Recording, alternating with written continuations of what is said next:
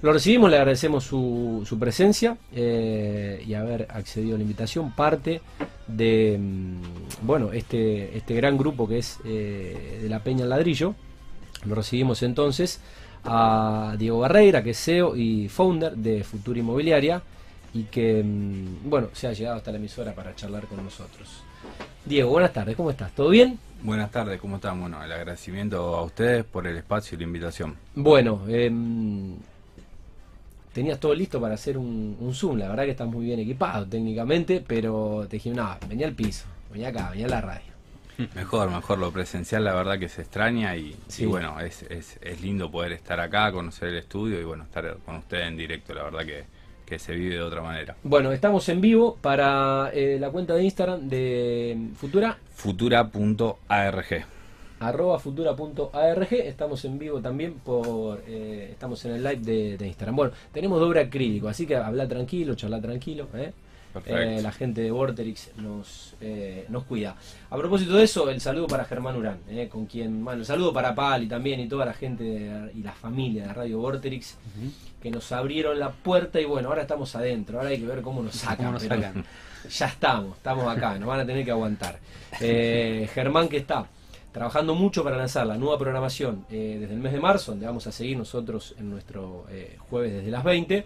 Pero se renueva, obviamente, mucho la, programación. Y bueno, y Vorterix desde Rosario llega a Mar del Plata. Germán ha estado trabajando todo el verano también para que Radio Vorterix, esta marca de radio, se pueda sintonizar en la ciudad más importante de la costa atlántica. Así que bueno, el saludo para todos ellos que están a full laburando y el mejor de los éxitos en este año que, bueno, ya hemos, ya hemos arrancado, pero que desde marzo tendrá nueva programación.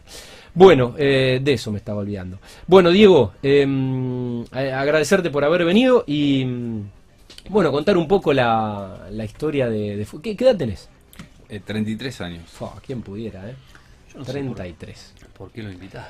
Este, este, este, yo te cuento, este programa tiene un mandamiento que no se cumple nunca, que es no invitar a gente más joven que nosotros, Claro, para sentirnos jóvenes nosotros. totalmente. Pero no, no, no, se, no se, o sea, eh, no se cumple. es que nos fuimos para arriba, ¿no? Eh, ah, an- an- anti rajatabla, no se cumple. Eh, así que bueno, no. La verdad que mm, está bueno ver eh, empresarios, eh, emprendedores, gente joven, laburante. Y bueno, con historias como, la tuya, que vas a compartir con nuestros teleoyentes, contanos un poco tu derrotero en el rubro y mm, bueno, y cómo surgió Futura. Bien, la verdad que tiene, tiene mucho que ver, no por casualidad estamos en el Vorterix, tiene mucho que ver con, con- con muchas historias que se puede, se puede sentir hasta de bandas de rock, si se quiere. ¿no? Ajá. Eh, la verdad que es, es una historia de, de dos compañeros de la facultad, con Gaspar Bogado, que hoy uno es de los socios principales de Futura, actual gerente de Puerto Norte. Eh, y bueno, la realidad es esa, ¿no? Que surgió de esa manera, con un proyecto de compañeros de facultad. ¿Estudiaron corredores o estudiaron Estudiamos corretaje inmobiliario Ajá. en la UCA, allá por el 2013. Bueno, la verdad que forjamos una amistad rápida, eh, de, de esas amistades que uno piensa conocer de, de hace mucho más tiempo, siente conocer de hace mucho más tiempo, del que realmente se conoce. Y bueno, eh, la verdad que esa, que esa amistad devino en una en una sociedad y, y bueno, fue lo que lo que convenció siendo Futura hace cinco años, que, que a poquito fuimos fuimos alimentando y, y creciendo de la mano también de, de esa amistad, de esa relación. Bueno, es un poco el común denominador de, de, de estudios de arquitectura, eh, algunos ingenieros, desarrolladores, eh, bueno, los chicos de los chicos de Imperia también, eh, bueno, de estudiar y después a laburar y emprender. Sí, creo que uno, bueno, también es un poco el, el objetivo, ¿no? De cuando uno busca formarse. Eh, y, y un detalle no tan poco importante como, como hacerse de buena gente, ¿no? Hacerse de buena gente y trabajar con, con personas en las cuales uno, yo siempre digo que eh, es, es mucho más sencillo no tener que cuidarse y poder apostar toda la energía que mucho, muchas veces uno dedica a, cuidarse, a, crear, a generar y avanzar, ¿no es cierto? Entonces, bueno, la verdad que creo que esa, esa fórmula eh, es, es, un, es un poco la fórmula del, éxito en cualquier tipo de, de emprendimiento, ¿no? De- tanto musical, empresarial eh, o, a- o al escenario que lo, que lo vayamos a llevar. Totalmente. Así que cinco años en- ya en el mercado. Con 28 añitos estabas fundando Futura. Con 28 años estábamos fundando Futura, exactamente. Eh, yo ya estaba en el rubro, no a nivel de intermediación, eh, era monoproducto, Ajá. ¿no es cierto? Una empresa que, que comercializaba solo los productos de esa empresa, bueno, con mucha experiencia en ventas, pero no por ahí con, con la experiencia que hace al ejercicio del corretaje en sí, que, que es la intermediación. ¿Y qué servicio prestan hoy con Futura, Diego?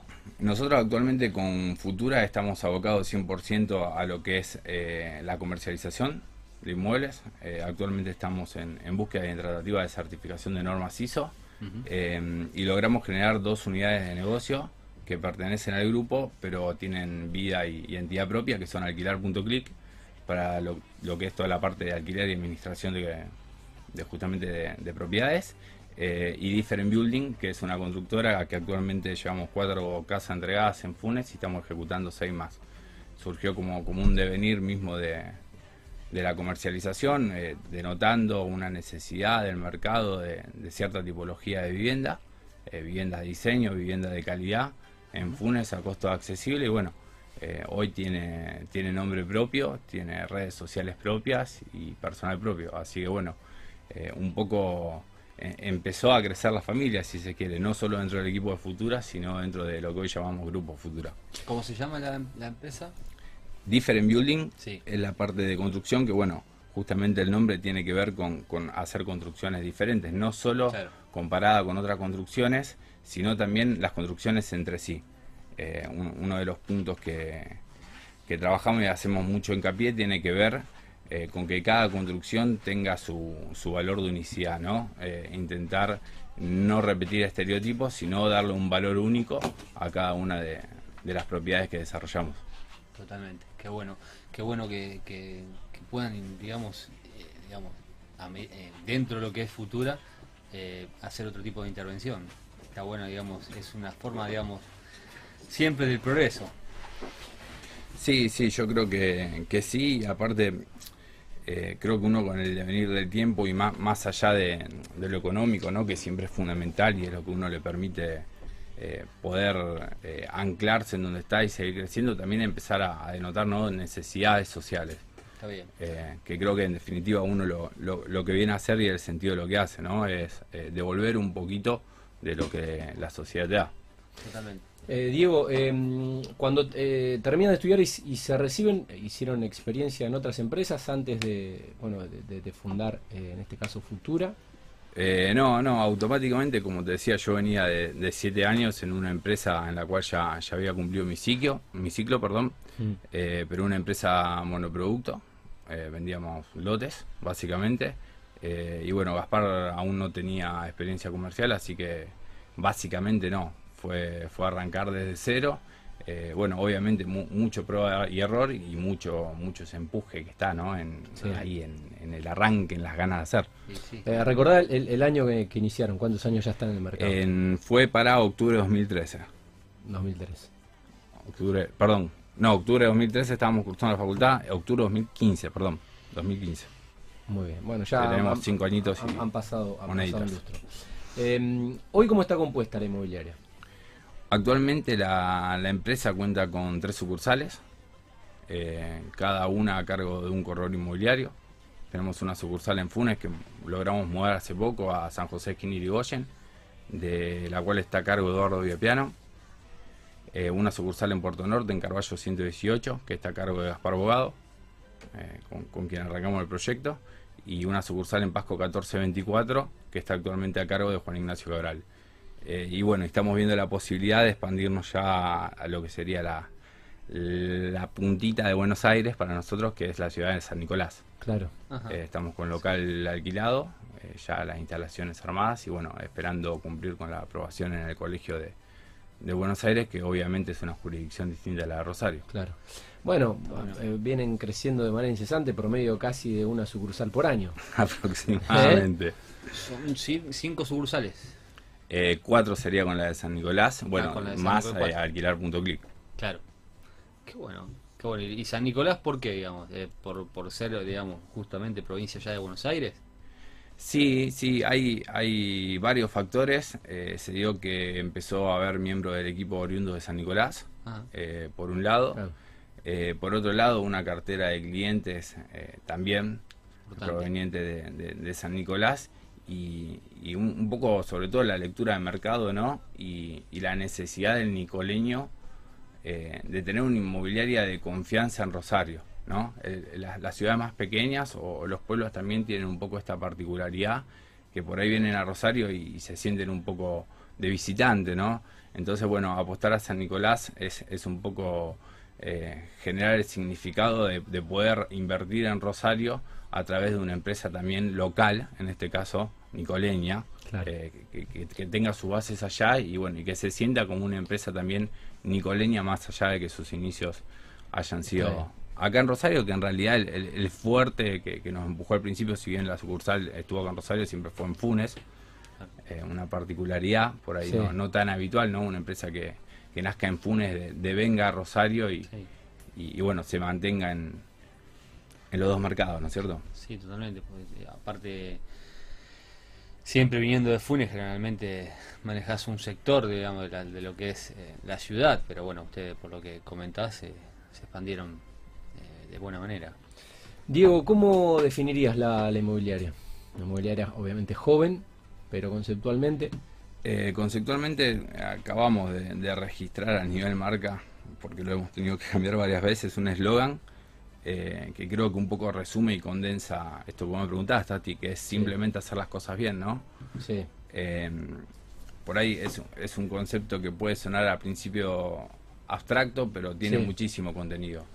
Eh, y en este país es mucho que decir eso, hacer las cosas bien. Si en este, en este país todos hiciéramos las cosas bien, andaríamos muy bien. Eh, tristemente sí, tristemente sí, pero Deberíamos ser un país viable.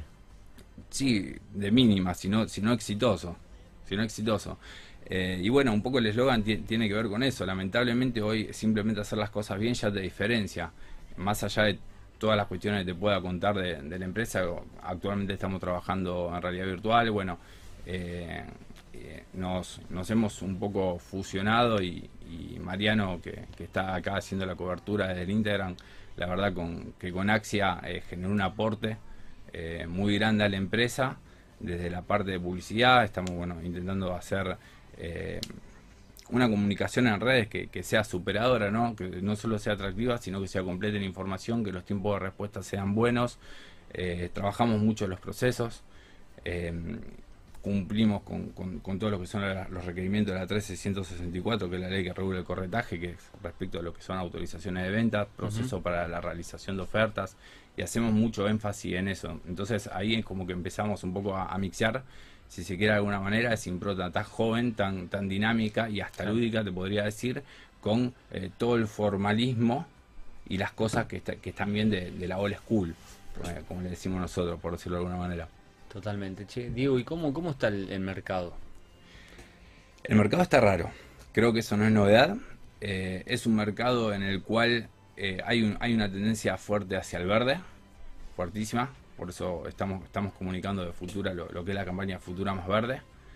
Eh, creo que bueno, es todo lo que fue el, COVID-19 y, sobre todo la cuarentena, más, más allá del virus en sí, eh, generó que creo que todos nosotros empecemos a darle un valor, una apreciación de valor mayor a los espacios verdes eh, no solo los espacios verdes eh, en la afuera de Rosario, sino inclusive a los espacios de, aire libre en la ciudad. Los balcones, las terrazas. Entonces, bueno, toda búsqueda tiene, tiene una orientación muy fuerte que tiene que ver con eso. Hay una tasa de ofrecimiento de permuta muy grande, se busca mucho la permuta directa actualmente eh, bueno, eso obviamente tiene una complejidad mayor porque el, dinero es un bien fungible y las propiedades no, ¿no? Es una, doble conciencia, no solo a vos te tiene que gustar una casa, sino que a la persona que le ofreces tu, departamento o, tu otra propiedad, casa de pasillo, lo que sea, también le tiene que gustar a él. Entonces, bueno, eh, son como dos ventas a la vez de repente. Entonces, bueno, realmente eso tiene una complejidad, eh, pero el mercado se lo nota activo, se nota que hay, que hay fluidez, que hay dinero, hay liquidez también pero bueno, hay, hay una expectativa de, baja de los precios que por ahí no, no, se traduce concretamente a la realidad, no siempre. Eh, ¿Por qué habla, hablamos? Ah. ¿Cómo? ¿Por qué?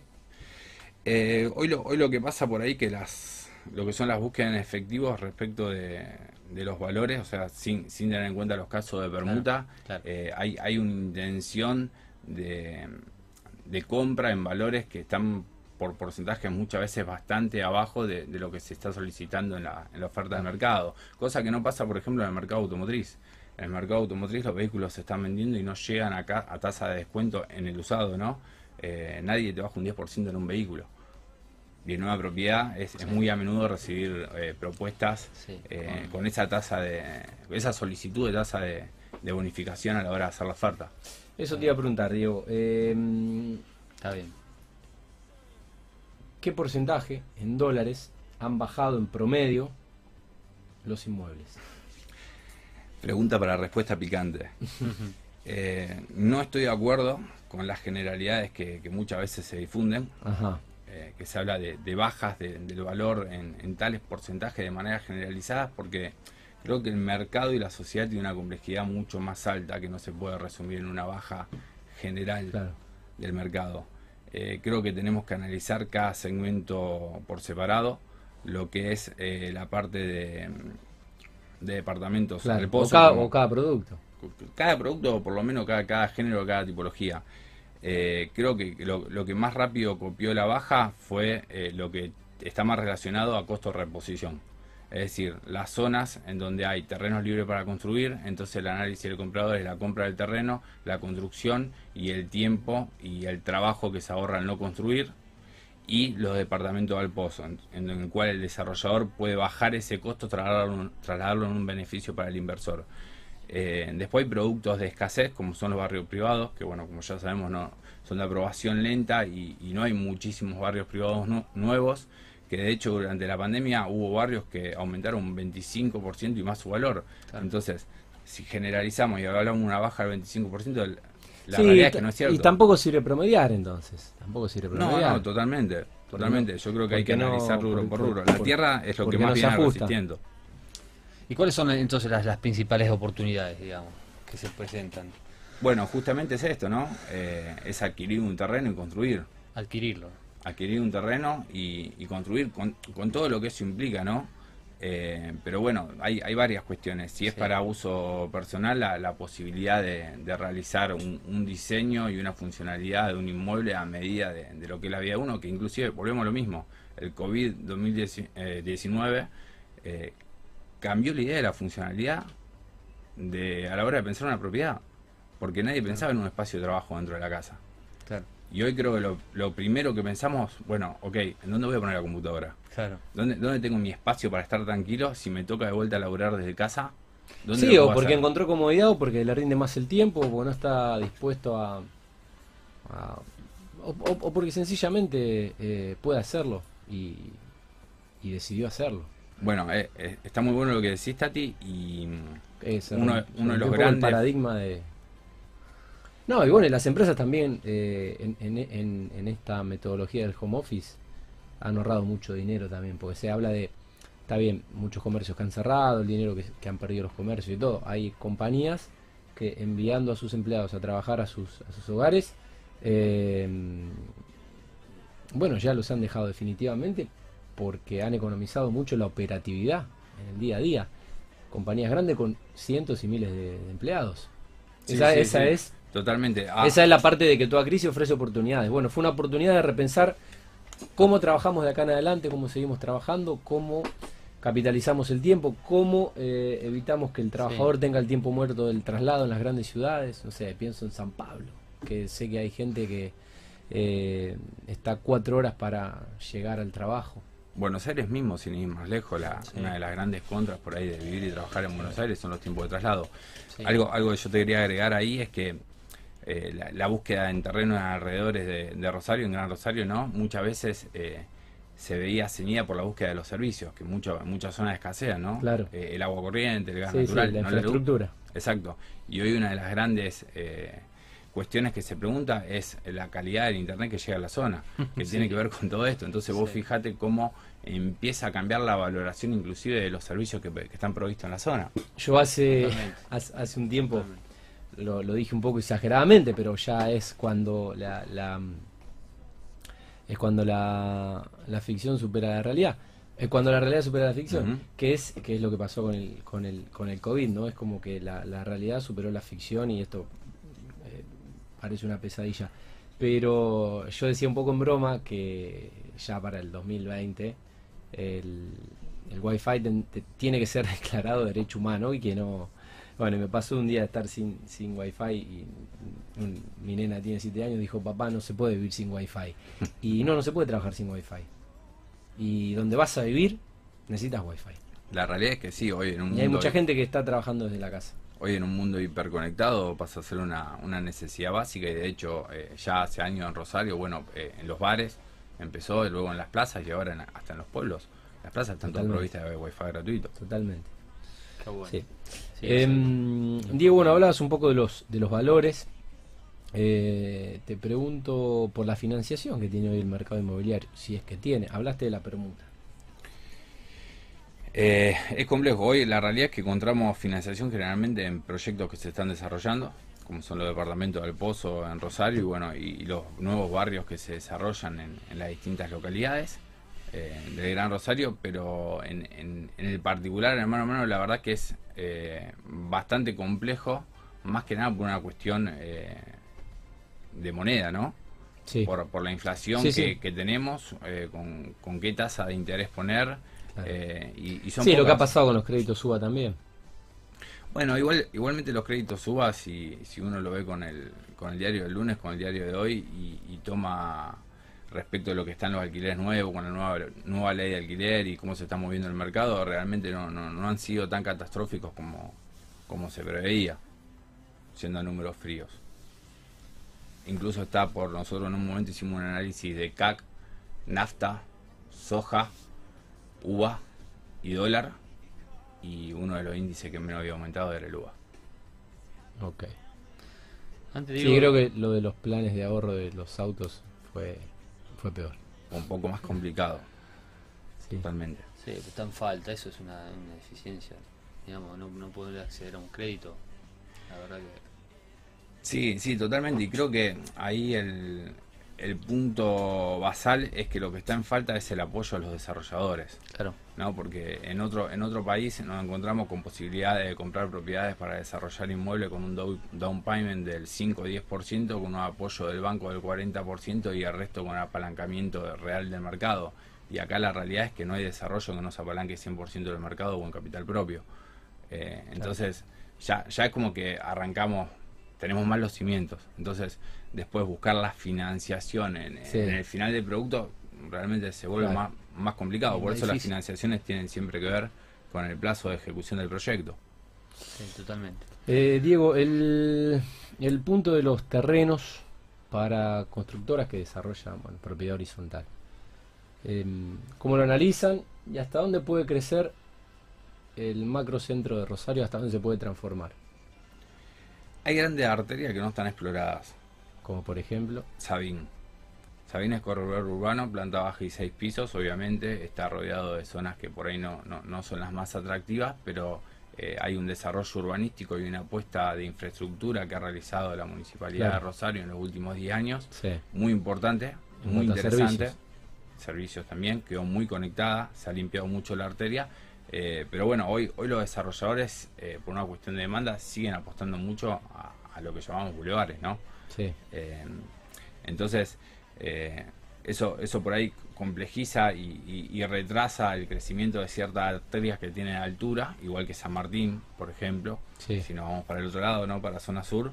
Eh, pero sí se nota un crecimiento muy fuerte que tuvo Pichincha hoy replicándose acá en este, en este barrio, en esta zona, que es toda la parte de Luis Agote. Eh, lo mismo con parte de abasto. Obviamente, yo creo que hace falta un poco una reformulación de, de las normas urbanísticas. Hay, hay mucha eh, hay mucha propiedad con estado patrimonial que por ahí no tiene sentido. Hay incluso propiedades que están aptas para demoler, que tienen riesgo de demolición y figuran como Bueno, a propósito de eso, la, la, la, la nota que te va a suceder a vos, la, la segunda nota, que es, es el micro del Colegio de, de Arquitectos, estuvieron reunidos con Pablo Hapkin y con la secretaria de Planeamiento. Y bueno, se está, se está repensando un poco el futuro del micro y el macrocentro de, de la ciudad. Sí, yo creo que la ciudad está pidiendo a grito expandirse y, descomprimirse fundamentalmente, ¿no? Eh, por, por, todo esto que, que vos venís diciendo, ¿no? Se empieza a congestionar el tránsito, los tiempos son más lentos eh, y, y Rosario es una ciudad que, que tiene una planificación y tiene una estrategia, se, se da geográficamente de una manera que, que es muy práctica y amerita a que, a que la ciudad crezca para afuera. Totalmente. Mencionaba antes Sabín, digamos, eh, que ahí se puede construir hasta seis pisos. Es corredor urbano, no sé si no me falla la memoria, sí. Sí, no es una, eh, claro, no está explotada para, para nada, digamos, no, no, no, no hay mucho, no hay casi nada ahí. No, digamos. en absoluto. Cero. Claro. Cero. Solo algunas reformulaciones de casas antiguas que se han transformado en grandes locales comerciales, pero no, más que eso. Eh, Diego, em, ¿qué, eh, los productos de qué, ya que estamos con las desarrolladoras, están comercializando? Eh, la verdad que actualmente tenemos una, una cartera bastante amplia con, con una gama de productos muy, muy diversa. Las podés mencionar, ¿eh? Sí, sí, bueno, mejor. Eh, bueno, creo que creo que hay un poco un, un caballito de batalla es eh, SM2, eh, la, la empresa Luciano Borgonovo, tanto por calidad, relación precio-calidad y, y también por algo que en ellos genera una, una diferencia muy grande, que es el apoyo humano que ellos nos brindan como empresa a la hora de brindarnos capacitaciones, eh, apoyarnos en cada operación, estar siempre ahí. Eh, bueno, estamos trabajando con Bay SA, una empresa que tiene ya tres generaciones de trayectoria, con Obrin, actualmente son en el orden de las 80 desarrolladoras. 80. Sí, Es lleva, un trabajo de actualización y, carga importante. es un montón. Sí. Eh, pero bueno, hay, hay, hay actores nuevos, hay arquitectos jóvenes que, que están trabajando muy bien, eh, hay algunas constructoras que no trabajamos que, que nos gustaría y, y hay, y hay charla iniciada como la gente de 3DF que me parece están haciendo un producto completamente diferencial. Sí. Eh, creo, que- creo que es un producto distinto, que puede gustar o no, pero es distinto. Estuvieron los chicos en el, en el programa. Eh, bueno, la, la- la verdad que hay de mucho y, y se está profesionalizando mucho. Creo que tanto en el corretaje como, como en, en toda la parte urbanística, trabajamos con Roma, con Life, eh, no estamos trabajando, pero en un momento lo hicimos también. Yo creo que el crecimiento que tuvieron los chicos de Life fue muy prolijo, muy ordenado y están generando, esto un poco lo que yo te decía al principio, ¿no? Oportunidades para la gente, que en definitiva es lo que se necesita, ¿no? Y, y yo creo que nosotros en, en- en ese juego, eh, yo siempre digo, no vendemos propiedades. En realidad lo que vendemos es un servicio para la compra y venta de propiedades que se termina traduciendo en ayudarte a cumplir tus objetivos. Un servicio para que vos puedas avanzar Y realizar tu vida. Realizar tu Totalmente. vida. Sí, de un abanico importante, de, digamos, de, de desarrolladoras, digamos, como para elegir. ¿Qué, qué tipo de inmuebles son los más eh, buscados, los más pretendidos por la gente, digamos, en cuanto a espacio por ahí o, o lugar eh, de, para vivir? Bueno, nosotros tenemos un poco la, la micro nuestra también, que inevitablemente para nosotros la respuesta va a ser siempre terreno, porque na- nacimos y crecimos como una inmobiliaria eh, abocada muy fuerte a terrenos, creo, hoy creo que es un mercado que, que lideramos, eh, bastante cómodo el mercado de terrenos, pero eh, es, un- es una mirada muy, muy puertas adentro que por ahí no, no refleja el mercado. Eh, hoy tenemos una, una gama de consultas muy, muy parejas. Obviamente por cuestiones económicas la búsqueda de una casa en Rosario son las menos, porque es Sí.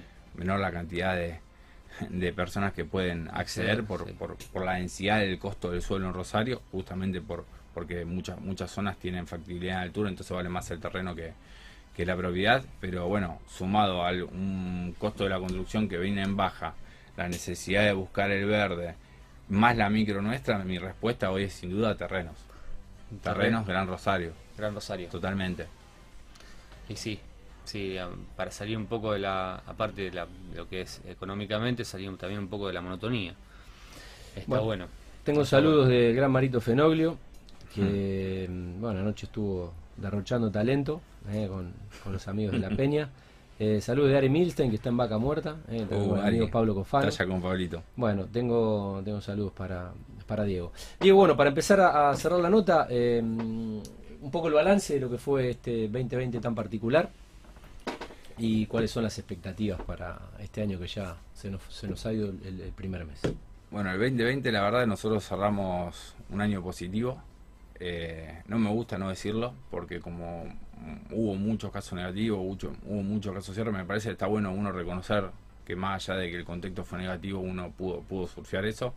Eh, un gran agradecimiento a Pablo Cofano que durante la pandemia nos, nos apoyó mucho y, nos ayudó también mediante capacitaciones a, defendernos con los productos de él y, poder seguir manteniendo la, empresa sin pérdidas, ¿bien? Es un amigo de este programa, es, un laburante, es un emprendedor y, además es un tipo generoso. Un gran generador de oportunidades. Totalmente. Que creo que eso en definitiva es lo que somos todos, todos los jóvenes empresarios al menos. Eh, y nada, la verdad es un, fue un 2020 para nosotros del comienzo de una consolidación como empresa. Eh, los cinco años lo vemos de esa manera y bueno, un poco la, idea de este año es, eso, ¿no? Consolidarnos en, el mercado, como lo hicimos en terrenos, pero poder trasladar esa, esa experiencia a, los distintos nichos del mercado que en los cuales actualmente estamos participando. Qué bueno, qué bueno que, lo que haya sido digamos, positivo a pesar de todo, ¿no? Muy bueno, y lo que se viene, digamos, ya lo que estamos transcurriendo de este primer año, el año, el año la verdad que arrancó, arrancó bien, eh, cerramos un, un, enero de muchas consultas, eh, por lo que acabo de medir hace un ratito antes de venirme para acá, me, gusta mucho lo que es estadística, vivo midiendo la empresa. Eh, realmente se, se, proyecta un febrero con un crecimiento por lo menos del 50% en las consultas, lo cual es, es, es importante. Eh, y bueno, como te contaba, este, este, año la idea es todos los procesos que venimos trabajando, poder consolidarnos a través de, la, de las normas ISO, eh, que estamos, estamos tramitando con Federico Paliano, con su consultora. Eh, y bueno, consolidar un, un poco más lo que es la venta de departamento del pozo, que es un rubro que nunca, nunca dedicamos, nosotros arrancamos con terrenos. estuvimos muy fuertes con el tema de crédito hipotecarios y, y el pozo siempre lo postergamos y entonces es un poco una, una deuda que tenemos y bueno, por eso trabajamos tan, tan fuerte el año pasado en, incorporar constructoras y demás. Eh, y consolidar el equipo, ¿no? Consolidar un poco lo que es la, la familia, ¿no? El puerta adentro de Futura, que nos gusta verlo de esa manera. Totalmente. Bárbaro. Bueno, Diego, algo que no te hayamos preguntado y que creas que es importante compartir. No, la, la, verdad que no. La verdad que me he sentido muy cómodo. Eh... Lo mejor está por venir, las pizzas eh, están en camino. Bien. Así que, no, es poca cosa, es importante. estirala un poco. Em, no, un agradecimiento nuevamente por, por formar tanto, por incorporarme a, la peña del ladrillo, que la verdad que un, un espacio no, no solo de colegas, sino de amigos en el cual eh, me divierto mucho y me siento muy cómodo. Muy buena eh, Bueno, allí nos conocimos. Y obviamente agradecerle la, la oportunidad de venir al, al programa y, brindarle al público de, de y la posibilidad de conocer un poco más de, de qué se trata Futura. Bárbaro. Bueno, los agradecimos, los agradecimos eh, somos nosotros. Eh, el señor Diego Barreira, que es CEO eh, y founder de Futura Inmobiliaria. Bueno, estuvieron en vivo en la cuenta arroba futura.arg. ¿Está bien? Correcto. Arroba futura.arg. En vivo por su Instagram.